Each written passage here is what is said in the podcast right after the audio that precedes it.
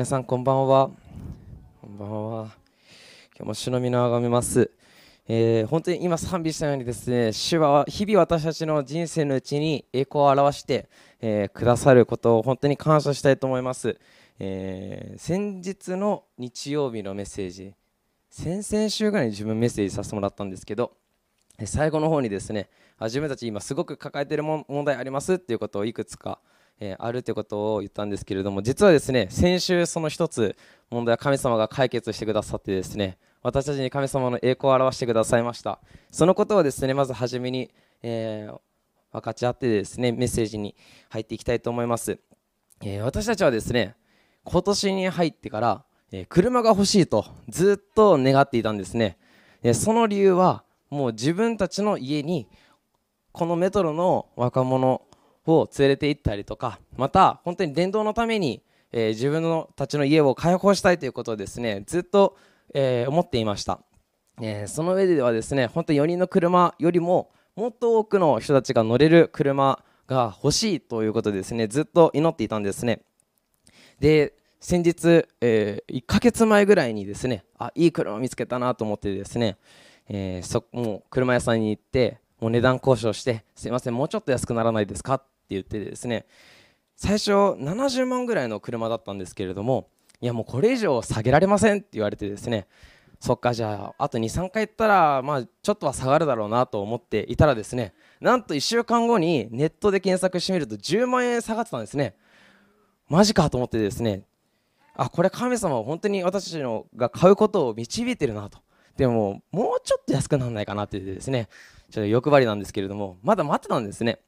でまあタイミングもお盆かかっていて、えー行けたり行けなかったりまあそんな時にですねでも2週間ぐらい経ってもですねもう落ちないなって思ってですね三美先生と話してもう行こうって言ってですね電話した時にですねごめんなさい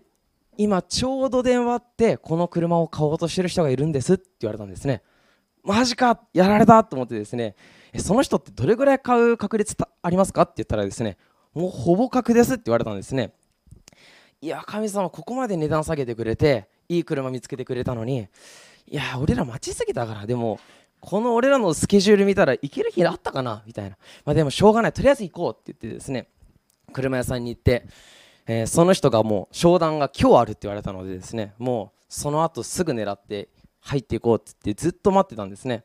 でいつまでたっても連絡来ないのでもう自分たちもしびれ切らしてですねもう車屋さん乗り込もうっつって乗り込んででそれでもう商談終わりましたかって聞いたらいやまだなんです。これからなんですって思ってそうですか？って言って僕らもじゃあ今日は無理だねって言って帰ろうとしたらですねあの僕らの狙っている車を見てた人がいたんですね。こいつだと思ってですねしかもそいつですねそいつって言っちゃいけないですね。その人ですねアフロなんですよ。僕以上のテンパでですねテンパにやられたと思ってですね。もうショックでショックで、まあ、でも神様この人が買いませんようにってずっと祈りながら得たんですけども30分後に電話あってすいません決まりましたって言われたんですね。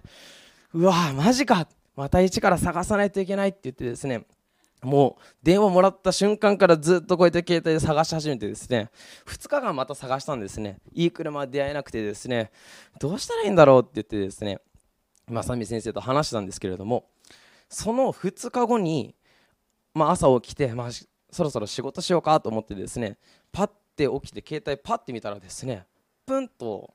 メールが1件入ったんですね。おって思ったらですねその買おうとしてた人がローン組めなくてキャンセルになりましたっていうメールだったんですね。マジか。そんなローン組めないことある？こんな安い車で。マジかと思って。まあ人のこと言えないですけどそんな奇跡ある？と思ってもうこれは今行くしかないって言って三美先生ともお昼過ぎぐらいにですね行って。よもう僕たちが狙ってた車でしかもさらにさらに値段安くなって結局最初設定された金額より20万ぐらい下がってですね自分たちも買うことができてめちゃくちゃハレルヤだなっていうところで神様を褒めたたいているところです。ありがとうございます。もうこれから頑張って私たちもミニストリーやっていこうかなと、え思っているところですけれども、え今日はですねクリスチャンの信仰生活ということについて分かち合うことができたらなと思います。私たち救われてから信仰生活っていうものが始まりました。えこれまでの歩みとはまた違った歩みがスタートそれぞれがしたと思うんですね。自分はですね中学生か小学生ぐらいの時にですね、まあ、両親と話してました。で両親はよく結婚当時の話をしてくれるんですね。でそのエピソードの中にこんなエピソードがありました。私はお母さんがですね私は結婚してからもうなんでこんなことをしないといけないんだっていうことをやりはじやり始めた。それは父親がお父さんが脱いだ洋服を拾ってって洗濯かごに入れていくっていうことだった。父はもうただいまって帰ってきてそのまま洋服をポンポンポンポン道に脱ぎ捨ててって新しいパジャマに着替えるっていうことをよくしてたみたいでそれを私は拾い始めたと。新しい生活が始まるとこのように思ってもいないような生活が始まるんだなと私はその時から思って私はそのことだけはしないようにって言って結婚してからはしてないですけれども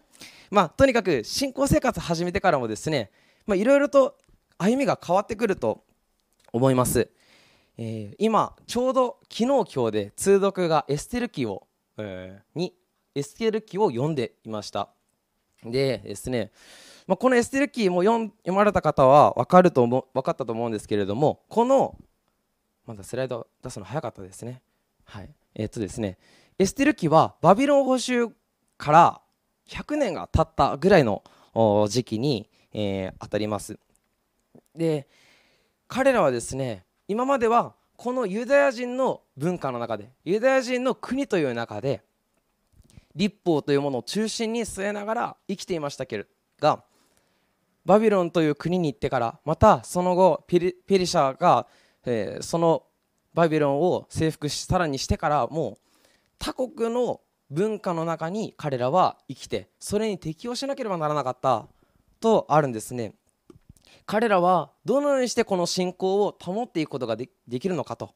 常に常に考えまた模索しあるものは頑張りあるものは妥協するそのような、え生活が、えこのエステル記の時代にはありました。今日はですね私たちはこの信仰生活というものに目を留めていきたいと思います。私たちの信仰というものは環境に左右されてはいけません。ではどのようにして私たちはこの信仰を保っていくことができるのでしょうか。エステル記はですねペルシャ王、えー、その、えー、バビロンの補修にあったんですけれどもその後にペルシャという国がバビロンを占領してこの時代はペルシャの国でした。そのペルシャ王の王妃がですね王に対して王に対してもう何て言うんでしょうね。反抗的な態度を、うん、取ったんですね。その一件によってその王妃は王妃という位をもう剥奪されて新しい王妃を探すっていう、まあ、ことが始まったわけです。でその中で、まあ、次の王妃として選ばれたのがエステルでした。でそのエステルが王妃になったその時からですね一つの出来事がユダヤ人に起こります、えー、その御言葉を少し読んでいきたいけたらなと思います。エステル記の3章です。これらの出来事の後クセルクセス王は、えー、これアハシュエロスですね。第、えー、2017年版はクセルクセスになってるんですけど第3版まではアハシュエロスです、えー、クセルクセス王はアガアガグ人ハメダタの子ハマンを重んじ彼を昇進させてその席を彼と共にいる首長たちの誰よりも上に置いた。それで王の門のところにいる王の家来たちは皆ハマンに対して膝をかがめてひれ伏してひれ伏した。王が彼についてこのように命じたからである。しかしモルデカイは膝もかがめずひれ伏そうともしなかった。王の門のところにいる王の家来たちはモルデカイにあなたはなぜ王の命令に背くのかと言った。彼らは毎日そう言ったがモルデカイは耳を貸そうとしなかった。それでモルデカイのしていることが続けられて良いものかどうかを確かめようとこれをハマに告げた。モルデカイが自分がユダヤ人であることを彼らに打ち明かしていたからである。ハマはモルデカイが自分に対して膝もかがめずひれ伏そうともしなかしないのを見て憤りに満たされた。しかしハマはモルデカイ一人を手にかけることではだけだけでは満足しなかった。モルデカイの民族のことがハマンに知られていたからである。それでハマンはクセルクセスの王国中のすべてのユダヤ人すなわちモルデカイの民族を根絶やしにしようとした。とあるんですね。このハマンという人が王の側近もう最高官というところにですねもう昇進した時にもうユダヤ人の虐殺計画っていうものが練られたとあります。このエステル記はここからどのようにしてユダヤ人が救われていくかっていうことをですね物物語っています。その中でこのモルデカイとエステルからですね私たちは信仰生活をどのようにしていくかということを学べるんだなと思い今日はそれを紹介していくことができたらと思います。一つ目は知恵深くあるということです。エステル記の2章10節をあ読みたいとあないな。ごめんなさい。準備してなかった。はい。エステル記の2章10節を読みたいと思います。エステルは自分の民族も自分の生まれも明かさなかった。モルデカイが明かしてはいけないと彼女に命じておいたからである。エステルとモルデカイは異国の地このペルシャで生きていくには知恵を持った生活が必要だと。この信仰を保つためにはどうしたらよいのか。そのことでモルデカイはエッセイにこう助言するんですね。あなたは自分の身分を明かしてはならない。皆さんにこれをあ率先してやれとは自分は思ってません、えー、私はですね中高生の時にあまり自分がクリスチャンだということを周りの友達に明かしませんでした。もう知ってる友達も何人もいます。しかしある人特定の人たちには伝えても意味ねえだろうなと自分もそんなに信仰があったわけではなかったのでもういいかなと思ってですね伝えてなかった時期がありました。でそれから救われてで進学校に行って神様の働きをするようになっていってからあ自分は伝えなければならないとだんだん思うようになっていき今ではもうですねもう自分はクリスチャンだ自分は牧師だと公言してるんですけれども私たちは時に信仰を守るために取るべき行動を取らなければなりません。もしかしたらこのエステルとかモルデカイのように自分はクリスチャンだと伝えない方がいいこともあるかもしれません。しかし自分が逆にクリスチャンだって伝えるべきそのようなことが必要な時もあります、えー、伝えたいのは知恵深く私たちはクリスチャン、えー、知恵深くこの信仰生活を保つことが必要だということです。私たちは普通に生活している上でですねもうクリスチャンが目の前にいることってほぼかくありえないことじゃないでしょうか。日本には1%未満のクリスチャンが、えー、しかいないって言われているので100人中1人いるかいないかの確率です、えー、本当にですね私たちはそのいろんなあらゆる状況に直面していきます。友達付き合いをしていてもですね宗教を信じてるってすごく不思議がられます。そのような経験あるでしょうか？またそのことで価値観が違って違ったりまた会社全体でですねもう神社崇拝参拝に行くような会社もあったりとか本当に自分たちはじゃこの中でどうやって生きていけばいいのかどのようにしてこの信仰を保っていくことができるのかと悩むそのようなことがあります。私たちはその中で知恵深くある必要があります。ヤコブの3章を見ていきたいと思います。このような御言葉があります。あなた方のうちで知恵があり分別のある人は誰でしょうか？その人はその知恵にふさわしい柔和な行いを立派な生き方によって示しなさい。しかしもしあなた方の心の中にくる苦しい妬みや利己的な思いがあるなら自慢したり真理に逆らって偽ったりするのはやめなさい。そのような知恵は上から来たものではなく地上のもの肉的な悪魔的なものです。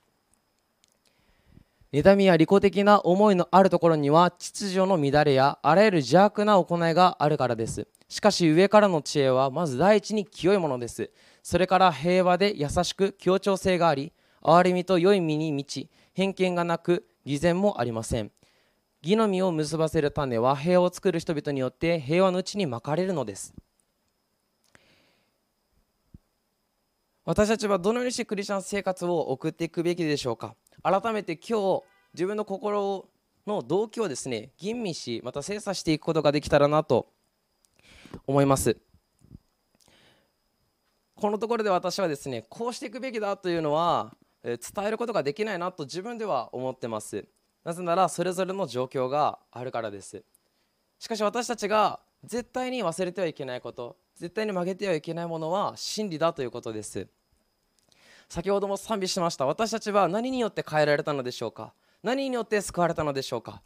私たちはイエス・キリストによって救われて命を受けました。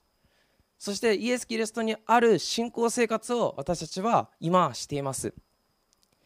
私たちはだからこそイエス・キリストを中心にして歩むことそれをしなければならないと思います。私たちはクリスチャンとして恥じることのないまた罪から避けた生き方をしていくことを今日共にチャレンジしていけたらなと思います。2つ目にですね逆境に負けない。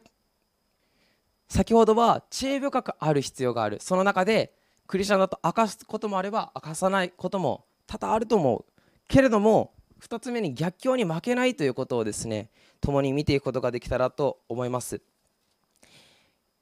4章の13節から読みたいと思います。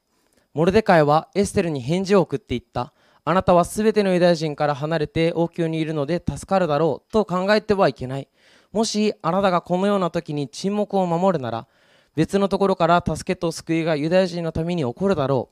う。しかしあなたもあなたの父の家も滅びるだろう。あなたがこの王国に来たのはもしかするとこのような時のためかもしれない。エステルはモルデカイに返事を送っていった。一定セサにいるユダヤ人を皆集め私のために断食してください。3日三晩食べたり飲んだりしないようにしてください。私も私の次女たちも同じように断食します。そのようにした上で法律に背くことですが私は王のところへ参ります。私は死ななければならないのでしたら死にます。モルデカイは出て行ってエステルが彼に頼んだ通りにした。話は進んでもう明日殺されるかもしれない。そのようなところまでこのユダヤ人は、えー、もう言っていたこの時代は時は言っていたわけです。その時にエステルはエステルとモルデカイはもう作戦を練るわけです。もうどうしたらいいのか。私たちは殺されてしまう。その時にですねこのモルデカイがこのように言うんですね、えー、もう、えー、もしあなたがこのような時に沈黙を守るなら別のところから助けと救いがユダヤ人のために起こるだろう。しかしあなたもあなたの父の家も滅びるだろう。でそしてエステルにあなたがこの王国に来たのはもしかするとこのような時のためかもしれない背中を押すんですね。今まではエステルに対してあなたは自分の身分を明かさないでいなさい。それが自分を守ることになるから。そのように言ってたんですけれどももうこの時にですねモルデカイはもうあなたが立ち上がりなさい。あなたが立ち上がらなくしてどのようにしてこのユダヤ人は生き延びるだろうと言ったんですね。エステルは答えました。私は死ななければいけないのであれば私は死にます。そのようにして告白してですねもうモルデカイと別れていくわけです。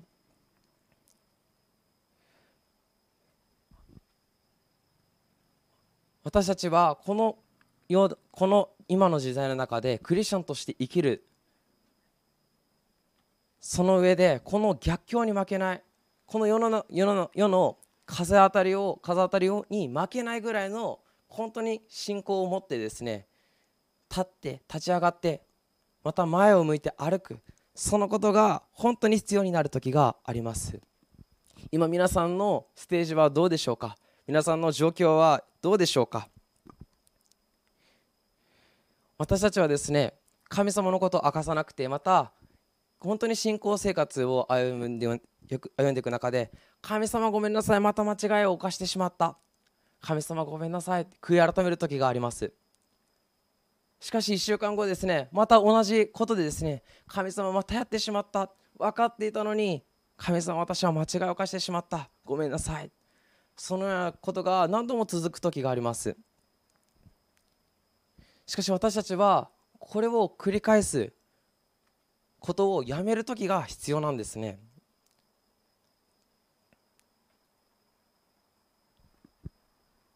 皆さんいかがでしょうか？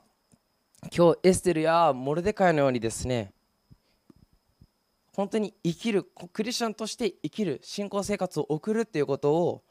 改めて決断していきたいと思います。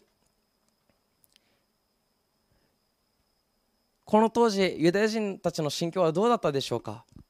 報酬にあって自分の国に帰れないその中で神様から見放されたと思う時もあったと思います。本当に神様は自分たちをまだ見捨ててないのだろうかそう思うこともあったと思います。しかしモルデカイとエッセルのこの姿を見るときに私たちは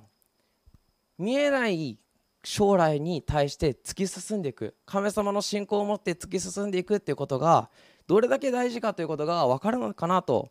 思います。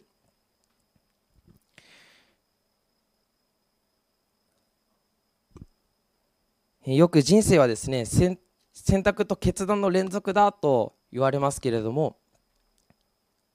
本当に生活はコロコロ変わってきます。環境は変わってきます。また文化は変わってきます。その中で私たちは良いものに目を留めていきたいと思います。最後に、えー、本当にイエス様のことを思い返してみたいと思います。私たちの信仰生活はなぜこのようにしてあるのでしょうか。先ほども言ったようにやはりイエス様が私たちの本当にこの体をこの魂を救ってくださったからです。この道を歩めば私はお前を救うと神様は言ってくださいました。しかし私たちはいつもですねあ神様今日やっぱりできない。神様は本当に私に良い人生を歩んでほしいと思ってるけれどもいやそんなにいいことできる人では自分はない。神様ごめんなさい。そのように思うことがあるかもしれません。しかし今日改めていやそうじゃない。自分はもしかしたらできないかもしれない。でも神様あなたを信頼します。あなたがこの人生を与えてくださったから私はこの人生を楽しみこの人生の神様が与えてくださった人生のために良いものを決断し罪に立ち向かうべきその時には私は立ち向かいます。目の前にいる人に救いを伝えなければならない時は私は伝えます。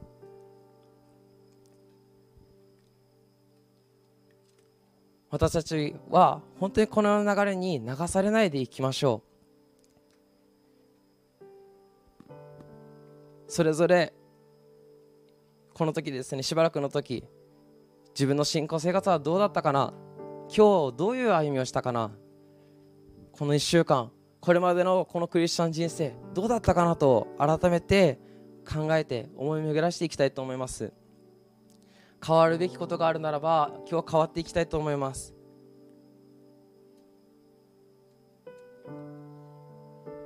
妥協している人生があったのであれば今日私は妥協せずに主の信仰にすがり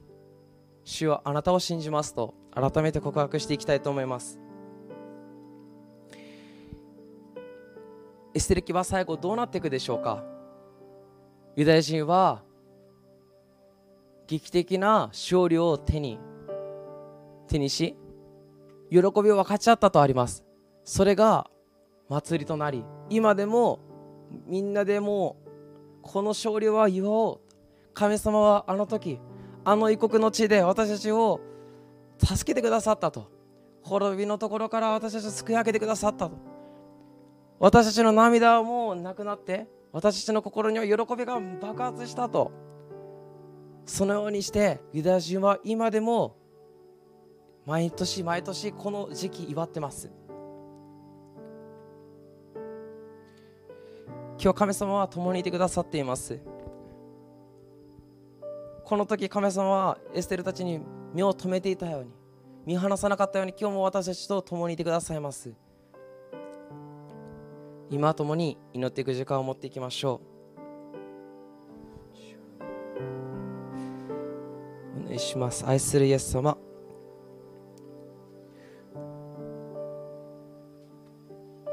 今改めて私自身のこの信仰生活に目を留めます。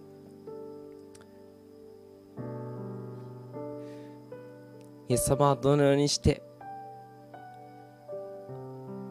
主にあるものとして立っていくことができるでしょうか。どのようにしてこの歩みを進めていくことができるでしょうか？イエス様知恵を与えてください。主を助けてください。あなたがいなければあなたが支えてくれなければ。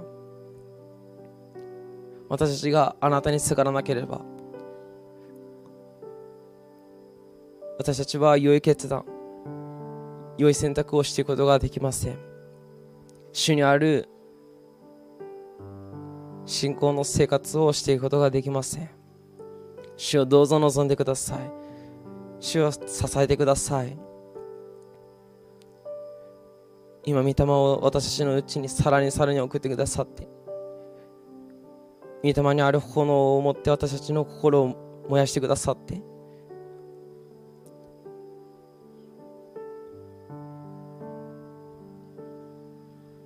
本当に誇ら誇りのなる歩みをしていくことができますように主を助けてください。今それぞれの心に臨んでください。主はあなたが絶えず私たちと共にいてくださることありがとうございます。